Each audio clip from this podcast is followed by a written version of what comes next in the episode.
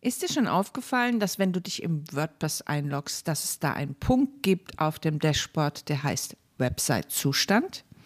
Herzlich willkommen im WordPress-Kochstudio. Mein Name ist Kerstin Müller von Müller macht Web. Ja, heute geht es um diesen Punkt Website-Zustand. Du findest ihn, falls er nicht auf dem Dashboard ist, findest du ihn unter Werkzeuge und Website-Zustand. Und dort lächelt dich an ein Statusreiter und ein Berichtreiter. Unter Status wirst du einmal sehen, steht oben auch Website-Zustand. Im besten Fall steht da gut.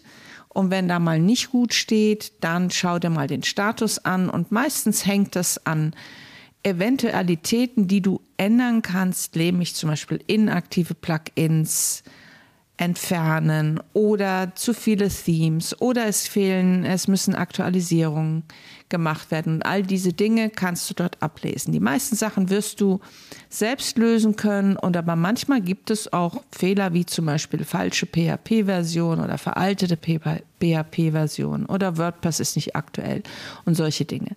Das ist also ein ähm, schönes Tool, um zu sehen, ob mit deiner Website alles in Ordnung ist. Wenn du nicht weißt, was du damit anfangen sollst, dann fragst du am besten jemanden, der sich damit auskennt, deinen Admin und dass man, dass du das einfach mal überprüfst, was da getan werden muss.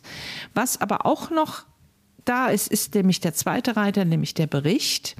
Dort findest du untereinander auch so mit so Aufklappakkordeons die, die ganzen Daten, die deine WordPress-Seite betreffen. Also es gibt die Version, wie groß deine Seite ist, welches Theme aktiviert ist, was es noch für Themes gibt, ob es inaktive Themes gibt, welche Plugins aktiviert sind, inaktive Plugins, äh, was mit deinen Bildern ist, wie viel das ist, auf was für einem Server das läuft, was du für eine Datenbank benutzt was du für eine PHP-Version hast und all diese Sachen, die man manchmal einfach wissen muss, weil die jemand abfragt, kannst du dort unter Werkzeuge und Website-Zustand finden.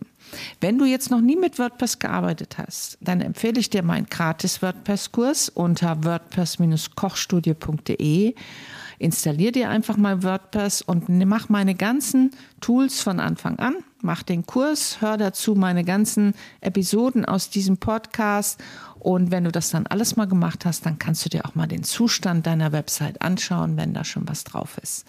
Ja, ich wünsche dir ganz viel Spaß damit. Bis zum nächsten Mal, deine Kerstin.